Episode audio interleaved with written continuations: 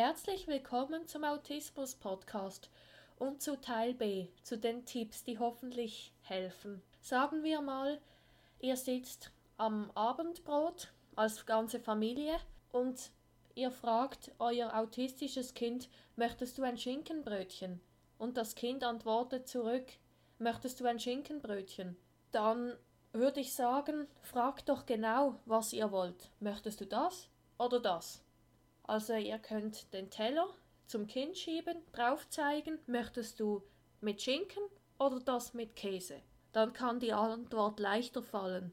Vor allem wenn ihr das Kind auffordert, dass es drauf zeigen soll. Und ja, ein weniger schöner Tipp, wenn ihr ein Kind habt, das nonstop wiederholt oder ein Geschwister oder sonst jemand euch tausendmal fragt mit diesen Gell-Fragen, die ich auch stelle, und dann sagen, wenn du mich nochmals fragst, dann kriegst du keins oder dann nicht. Das ist weniger schön, aber es kann helfen, auf jeden Fall. Bei mir hat es viel gebracht. Und um es versuchen langsam abzugewöhnen, wenn es wirklich sehr anstrengend ist, kann man ja zusammen anschauen, wo kann man die Ticks der Echolali ausführen und wo nicht. Zum Beispiel in der Schule nicht oder im Bus nicht, aber zu Hause. Oder nutzt doch das Ganze einfach positiv, wenn ihr zusammen über eine Veranstaltung zusammenplant, die die Person im ASS sehr interessiert, wenn es auch wie bei meinem besten Freund sehr auf Weihnachten fixiert ist und ein halbes Jahr vorher darüber spricht oder sonst ein paar Monate vorher, dann könnt ihr ja mit dem Kind oder mit der Person gemeinsam planen. Wenn es dann relevant wird, könnt ihr auf die Person zugehen und sagen, du sprichst ja immer so gern über Weihnachten, vielleicht kannst du mit mir zusammen das Menü aussuchen oder du kannst mich begleiten zum Geschenke kaufen oder Tannenbaum holen, Tannenbaum schmücken und zusammen besprechen, wie das Ganze ablaufen soll. Das kann der positive Nutzen sein. An Betroffene habe ich auch folgende Tipps. Und zwar sucht euch doch Leute, die es interessiert, über den Osterhasen zu reden. Oder über Geschichte oder Mathe oder über das Schwimmbad. Zum Beispiel andere Autisten.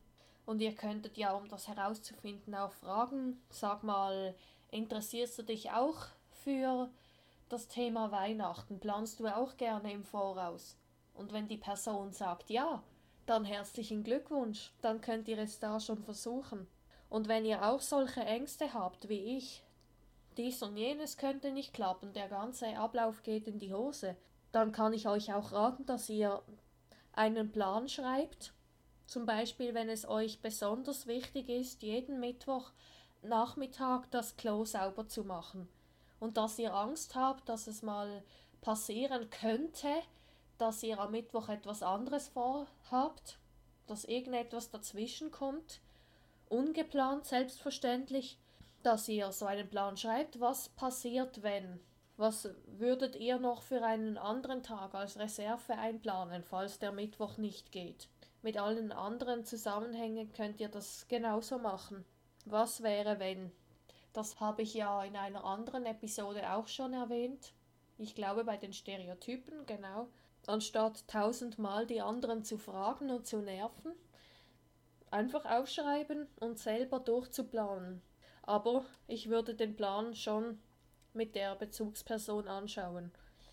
Oder mit euren Freunden, damit ihr informiert seid.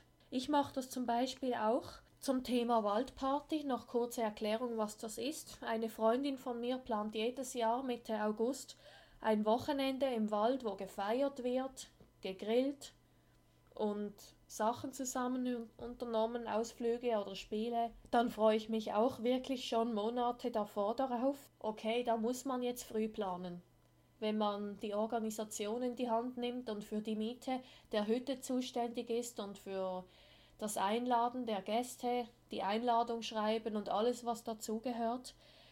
Da lohnt es sich wieder, wenn man neun Monate vorher das plant. Und eben, wenn ihr gerade das als euer besonderes Interesse habt, dann könnt ihr auch eure Hilfe anbieten. Habe ich übrigens auch schon gemacht. Kann ich dir bei irgendetwas helfen? Habe ich meine Kollegin gefragt. Irgendwie die Planung oder bei den Zimmern, bei der Einrichtung und Gestaltung, aber sie hat schon alles organisiert und brauchte keine Hilfe mehr.